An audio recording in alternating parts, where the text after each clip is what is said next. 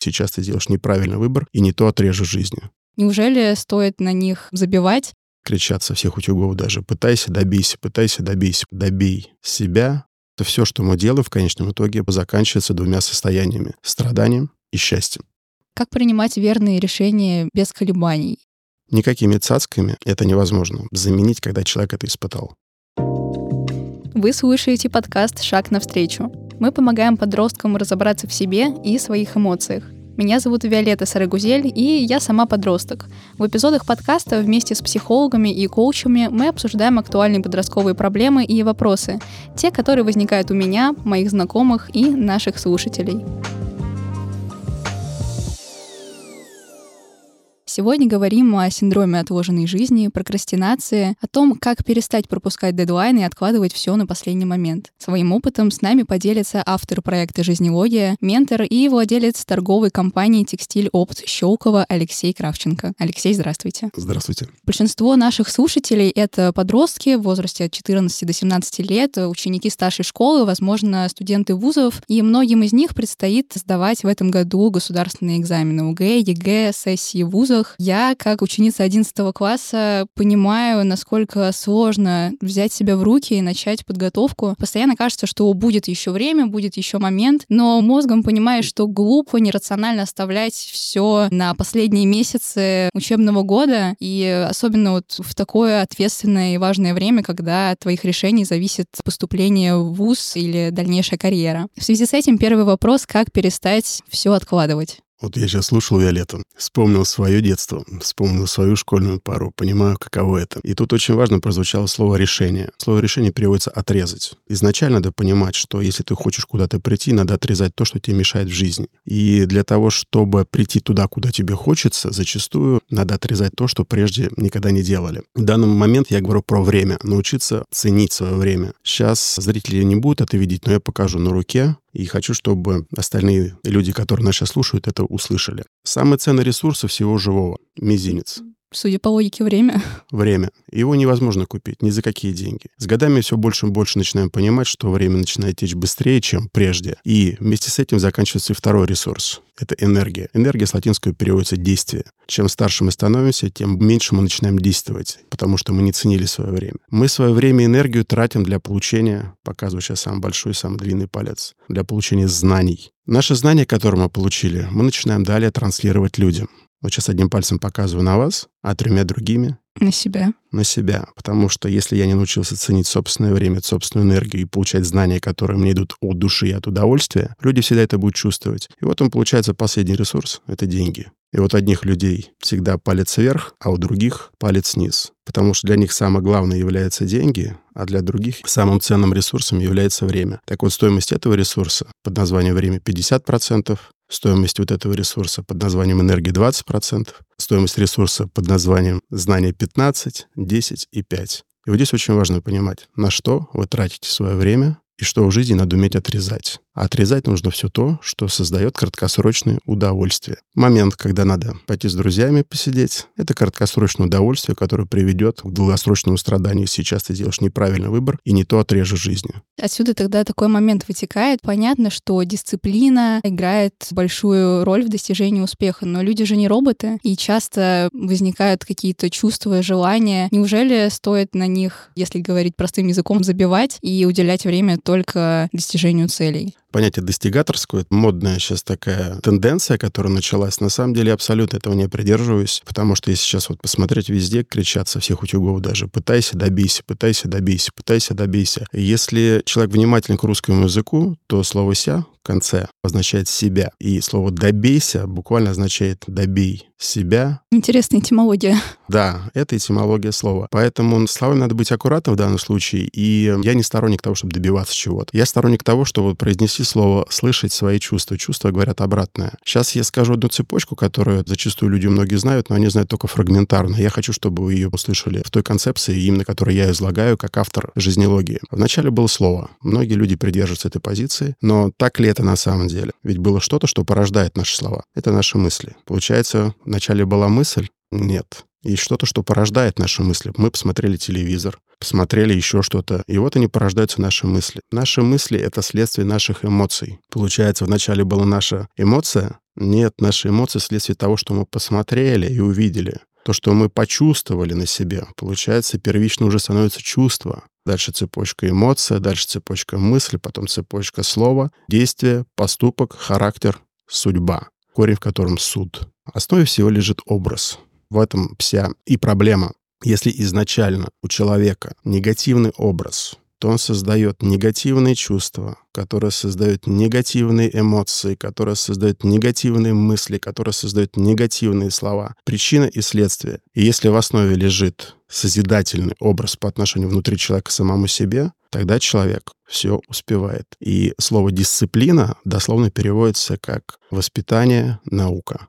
Здесь наука как раз и видеть в себе, создавать тот образ, который созидательный. И тогда дисциплина становится не нужна. Если внутри ты сам по отношению к себе не созидателен, то люди это всегда будут чувствовать, потому что это идет наружу. И действовать против себя, добиваться здесь уже не нужно будет. Человек просто это делает, потому что он такой под созидательностью в отношении себя вы понимаете уважение к себе или что? Вот можете поподробнее раскрыть это? Понимание своего образа. То есть понимание своих ценностей, целей, того, что ты хочешь и для чего ты пришел в этот мир? Да, это как раз первый ресурс, чего началось. Все дано на время. Если человек осознает стоимость своего времени, он понимает, что у него нет времени на всякую шелуху, то, что другие тратят на него. Человек осознает, что ему нужно делать по жизни, понимает, с чем он хочет связан быть, а связан должен быть через удовольствие. Потому что все, что мы делаем, в конечном итоге заканчивается двумя состояниями — страданием и счастьем. И чем меньше удовольствия, тем больше страдания. Чем больше удовольствия мы испытываем от жизни, тем больше мы счастливые. Поэтому человек, который изначально связывает в своем образ удовольствия того, что он делает, он становится творцом. Он пришел в этот мир, и он творит. Либо он творимый, его творят. И он тратит свою жизнь на мелкие всякие такие краткосрочные удовольствия и не получает от этого того удовольствия, которое он мог бы получать. Такая цепочка получается, что если найти то, что будет дарить тебе удовольствие, то и дисциплину в себе развивать не понадобится, потому что будет искреннее желание продолжать и продолжать. Но зачастую бывает так, что молодые люди еще не знают, кто они, куда им стоит двигаться, и мне кажется, по большей части от этого и возникает потребность как-то себя постоянно замотивировать, увидеть в ком-то кумира. Что делать в такой ситуации? Как прийти к вот этому внутреннему созиданию? Есть внутренняя и внешняя опора. Часы на руке, дорогая одежда, машина, положение в обществе, связи, мама, папа. Все это внешняя опора. Стоит ее забрать Всевышнему, конкурентам, врагам. Человек теряет фундаментальную основу. Внешнюю опору, если человек полагается на нее, человек всегда будет следствием. Есть внутренняя опора, когда человек полагается на самого себя. Что бы ни происходило в его жизни, человек всегда принимает верное решение. Что такое верное решение? Изначально звучит слово «вера», не надежда, а вера. Это раз. И второе решение. То есть человек умеет отрезать все лишнее, то, что приводит к страданию. Он осознанно выбирает долгосрочное удовольствие. Что бы ни происходило в его жизни, он всегда знает, все это временно, и все равно все будет хорошо. Я выбираю осознанно долгосрочное удовольствие. Если молодой человек не идет пути, как идут большинство, не пытается покупать последнюю модель айфона, не пытается кому-то нравиться, а изначально делает то, что в его душе создает комфорт, гармонию и благополучия, то человек чувствует себя творцом. И это чувствуют всегда все люди вокруг. Никакими цацками это невозможно заменить, когда человек это испытал. Согласна. Общаешься, бывает, с некоторыми людьми, и прям чувствуется от них вот какая-то особая энергетика, что они, правда, пришли к уравновешенному состоянию спокойствию и готовы это транслировать другим. Я даже как-то встречала такую аналогию, что любовь к внешнему миру — это как переполненная чаша. Если у тебя хватает любви внутри, то эта любовь, она разливается и на других. А если нет, то тебе сначала нужно свою чашу наполнить. Есть одна очень хорошая притча, которая мне в жизни очень помогает. Отец с сыном живут в доме. Однажды открывают дверь, а под окнами у нее стоит ведро с навозом и пометка «Это тебе от соседа». На что отец говорит сыну, сейчас давай вымоем это ведро, отберем самых лучших яблок, какие у нас растут на огороде, и поставим его под дверью. На что сын сказал, пап, зачем? Нам навоз под дверь, а ты яблоки самые лучшие причем. На что он ответил, сын, каждый делится тем, что у него в избытке. Поэтому тот человек, который приносит такие, он бессознательно ищет на самом деле любовь и поддержку. Тот человек, который ей обладает, он должен это и давать. И ни в коем случае не брать то, что ему дают вот такие. Очень интересная мысль. Глубокое. Есть такой инструмент самоанализа, как колесо баланса. Это такая история, когда ты рисуешь колесо и расчерчиваешь его, например, на 8 частей, там здоровье, отношения, учеба, карьера и так далее. И по шкале от 1 до 10 отмечаешь, в какой степени у тебя это развито, и ставишь цели, насколько ты хочешь, чтобы это было развито. И я иногда такую историю провожу и замечаю, что периодически те или иные сферы у меня выпадают. То здоровье ухудшилось, то продуктивность понизилась, то там общения не хватает какого-то. Как правильно расставлять приоритеты, как грамотно распределять время и баланс жизненных ресурсов между всеми сферами? Хороший вопрос. И начну с того, что люди зачастую произносят слова, значения которых не понимают. Самое распространенное слово из жизнелогии, слово, которое вообще начинается, все это слово «приоритет». Даже попрошу сейчас, Виолетта, вот в вашем понимании, что такое приоритет? Для меня это то, что стоит на первом месте, то, что не более важно для человека. Важно. Вот очень часто звучит слово «важно». На самом деле слово «приоритет» переводится «предшествование». Поясню. До этого мы сказали про пять ресурсов. Время, энергия, знания, люди и деньги. Какой самый главный приоритет из пяти ресурсов? Время. Время. Стоит его убрать, все остальное бессмысленно. Все, оно бессмысленно становится. Одно происходит из другого. Деньги — это следствие того, как мы научились ладить с людьми. Люди — это следствие того, как мы научились принимать и осознавать знания. Знания — следствие того, куда мы тратим свою энергию. Энергия — следствие того, куда мы тратим свою энергию. Здесь такая же ситуация. Если человек осознал изначально слово «приоритет», когда выписывает все свои дела в колесе баланса, он понимает, есть одно дело или какое-то одно направление, стоит его убрать, и все остальные посыпятся. И вот очень важно понимать значение слова «приоритет». Это раз. Второе, нужно нужно понимать, в двух местах одновременно оказаться невозможно. Невозможно быть наяву и во сне. Физически невозможно. Поэтому невозможно делать два дела одновременно. Однажды мне попалась такая картинка где-то. Нарисовано было следующее. Водитель одной рукой держит руль, другой гладит женщину по коленке. И надпись наверху. Водитель, зная и одно, и второе, ты сейчас делаешь отвратительно. Вот здесь такая же ситуация. Когда человек пытается быть одновременно везде, он не будет нигде. Если у тебя 8 ролей, надо четко понимать, в определенный момент времени у тебя есть роль, которую нужно только играть. Играть ее профессионально и от души, с удовольствием. Но что люди делают? Они все в кучу это делают. Сейчас я и с ребенком занимаюсь, и бизнесом занимаюсь, и отдыхать поеду. В итоге нигде. Поэтому, как совет, в данном случае четко понимать, вы приоритет, ту роль, которую действительно все остальные будут влиять. И второе, распределять роли по времени и играть их от души с удовольствием. Очень интересная мысль про то, что играть определенные роли нужно, и не стоит распыляться и уравнивать все, а наоборот выбирать вот какие-то основные сферы. Мы много с вами сегодня говорим про время, и очень часто и на себе, и у своих знакомых я замечаю хронические опоздания. Сколько бы времени мы не откладывали на сборы, как бы рано не ставили будильник, все равно вот что-то в последний момент идет не так, и не знаю, автобус долго едет или еще что-то, но мы постоянно опаздываем. В чем кроется причина? Вроде бы все рассчитываем, и ценность времени как ресурса есть, но постоянно повторяется одно и то же. В том-то дело, что нету понимания. Слово понимание, дословно в моем личном понимание означает увидеть образ стоимости этого времени. Почему человек опаздывает на переговоры с другими людьми? Потому что он не уважает время жизни другого человека. Как свое время не уважает, не понимает приоритетов своей жизни и целей, и задач, так и не уважает время других людей. Если человек увидел образ, ради которого он будет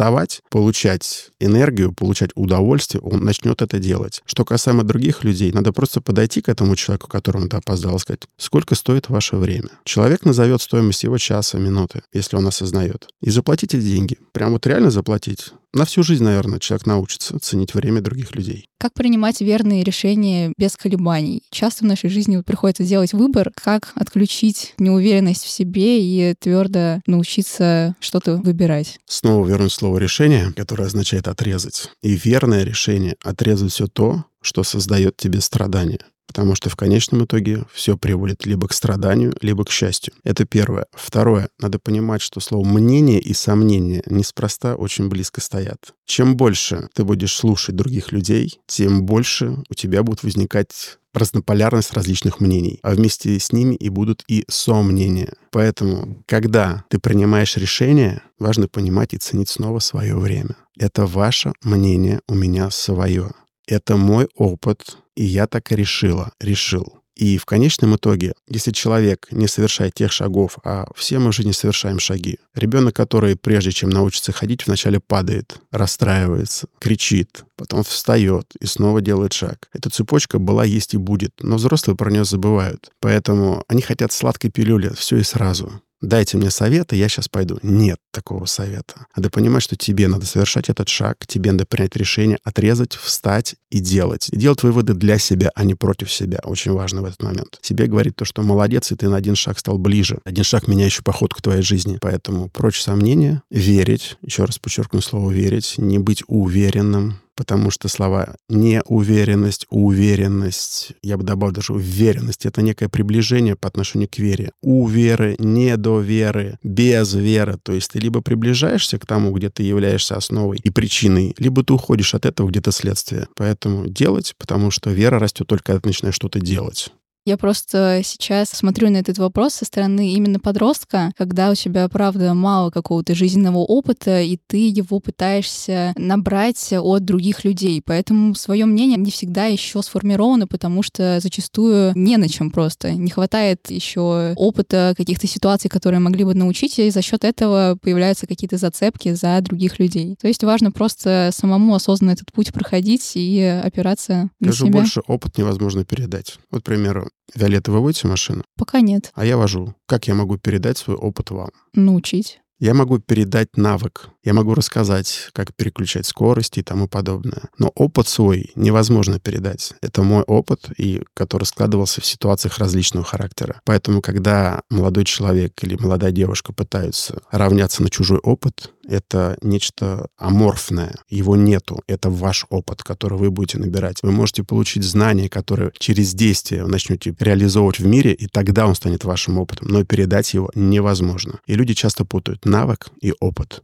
Вот навык вы можете обучиться, а опыту нет. Поэтому получайте знания и действуйте, действуйте, действуйте. И делайте выводы для себя, а не против себя. Даже я две минуты назад еще не могла отличить эти два понятия — навыка и опыта. А вот если рассматривать мотивационную литературу, по большей части это же тоже истории просто опыта других людей. Стоит ли тогда читать эту литературу и может ли она помочь? Сейчас очень много говорят про мотивацию, но мотив и стимул для большинства людей это одно и то же. Это совершенно два разных понятия. По-русски это называется метод кнута и пряника. Мотив — это движение изнутри, когда человек чего-то хочет. А стимул переводится «заостренная палка», которых осликов подгоняют. То есть стимул — это движение от боли. Я не хочу так, и поэтому я двигаюсь. Работать начинает, когда у человека есть и стимул, и мотив когда есть побудительная сила двигаться от боли, и он осознанно понимает, я не хочу жить так, потому что, и находит четкий ответ на это. И есть созидательная сила, потому что я хочу вот так. И у него есть внутреннее желание, есть внутренний образ этого. Вот когда есть два составляющих, тогда человек начинает двигаться по-настоящему. Но большинство людей сейчас верят в то, что Вселенная им что-то должна. Можно сесть, загадать, произносить какие-то там заклинания, и вот все тебе дадут просто так. Не работает это. Ровно так же, если ты работаешь на трех работах, бьюсь как рыба, а денег не надыбал, как из слова Трофима. Вот такая же ситуация. То есть не надо стимулом увлекаться и жить прошлым так же, как и жить будущим непонятно каким бесформенным. Норменом. Это как внутренняя и внешняя мотивация, как точка А и точка Б. Вот точка А, получается, это стимул, такой толчок, да. который тебе нужен. Точка Б — это уже твои мотивы. Зачастую люди жалеют о неверно принятых решениях, постоянно вот как раз возвращаются в прошлое и позволяют страху овладеть собой. На это уходит постоянно очень много сил и энергии, как перестать оглядываться в прошлое. Давайте дадим определение страху. Страх — это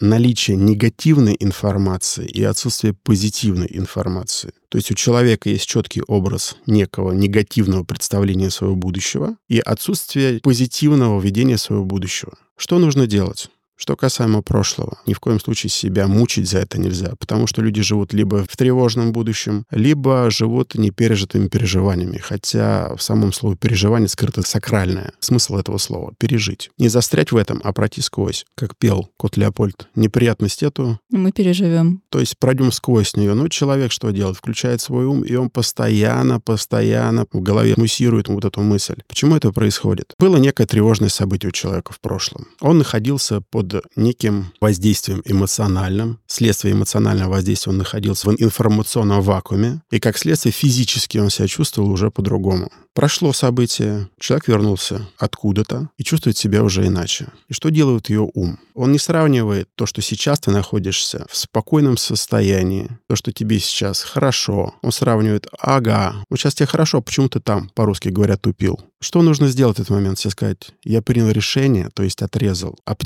оптимальное для того состояния, в котором я находился. Я не мог быть в другом состоянии, потому что я эмоционально был нестабильный, информационно я был не подкован, и физически, может, я болел или что-то со мной происходило. Но ум в этот момент пытается обвинять, вот что ты так вот поступил, а что ты так не сделала. Не надо этого делать, надо себе сказать, что для меня это было оптимальное решение касаемо той ситуации. И здесь глубинно, наверное, корнями вся эта история уходит тоже в принятие себя, любовь к себе, но это тоже такой очень долгий путь самопознания, и поэтому такой метод просто говорить себе, что я решил отрезать все лишнее для себя в тот момент, это, наверное, очень эффективный способ, как в моменте можно от этих мыслей избавиться. Да, здесь очень важно понять слово «любовь». А любовь — это на самом деле мощнейшее слово. Неспроста во всех религиях любви уделяется прямо определенное место. Любовь, наверное, сейчас сделаем небольшой даже с вами такой тест. Виолетта, попрошу называть сейчас синоним слова, которое у вас возникнет в голове, на те образы, которые я буду говорить. Любовь Виолетты к маме. Нежность. Пока слова не говорим. Внутри. А, Любовь Виолетты к своему телу. Любовь Виолетты к своему делу. Любовь Виолетты к противоположной своей половине. И любовь Виолетты к машине. Перед нами одушевленные и неодушевленные образы, но все они связаны одним словом — любовь. Виолетта, какое, по вашему мнению, слово будет объединять, если мы берем слово «любовь» и вставим сюда синоним этого слова? У меня возникло пять разных синонимов. Каждому... Первое, что приходит на ум. Синоним к любви, который будет все объединять. Да. Знаете, ну вот я не могу что-то одно выделить, потому что когда вы говорили о материальных вещах, у меня возникали синонимы, связанные со статусом и успехом. Когда вы говорили про любовь к себе, ко второй половинке, к маме, это все было про нежность, заботу, что-то внутреннее тоже. Но все же одно слово, которое приходит. Вот. Будь то машина, будь то мама, объединяет. Первое, что приходит на ум. Вы можете не говорить его вслух, пускай это будет вашим словом, но очень важно. Это ваша потребность. Это ваша скрытая ценность, которая просится наружу. То, что вам необходимо. Но это еще не любовь. Любовь намного сильнее. И сейчас проясню. Если человек своевременно уделяет время и энергии своей жизни, к примеру, машине, он вовремя меняет фильтра, масло, свечи, резину. При равных условиях машина, которой человек тратит время и энергию своей жизни, с машиной, которой человек не уделяет время и энергию своей жизни, равнозначная ситуация на дороге. Шансов то, что машина, которая ухоженная, спасет жизнь своему владельцу, выше, нежели чем машина, которая будет посредственно ну, если мы говорим о техобслуживании, то, наверное, да. Ну и плюс здесь, наверное, такой фактор, что человек, который с любовью ухаживает за своей машиной, он, наверное, и водить ее будет с любовью и более аккуратно. Поэтому я думаю, что да. Так вот, синоним слова, которое везде подходит, будь то одушевленный, неодушевленный предмет, будет слово «ни много ни мало жизнь». Мы тратим время и энергию своей жизни для продления времени и энергии жизни другого, будь то одушевленный, неодушевленный предмет. Поэтому если человек изначально делает что-то с любовью, даже машина неодушевленная отвечает взаимностью.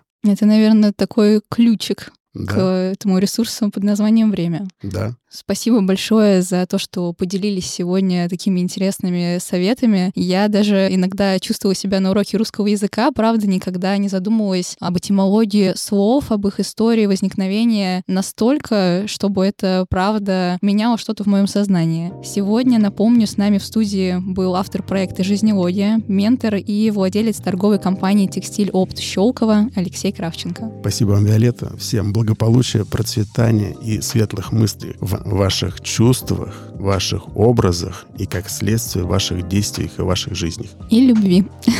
Безграничной.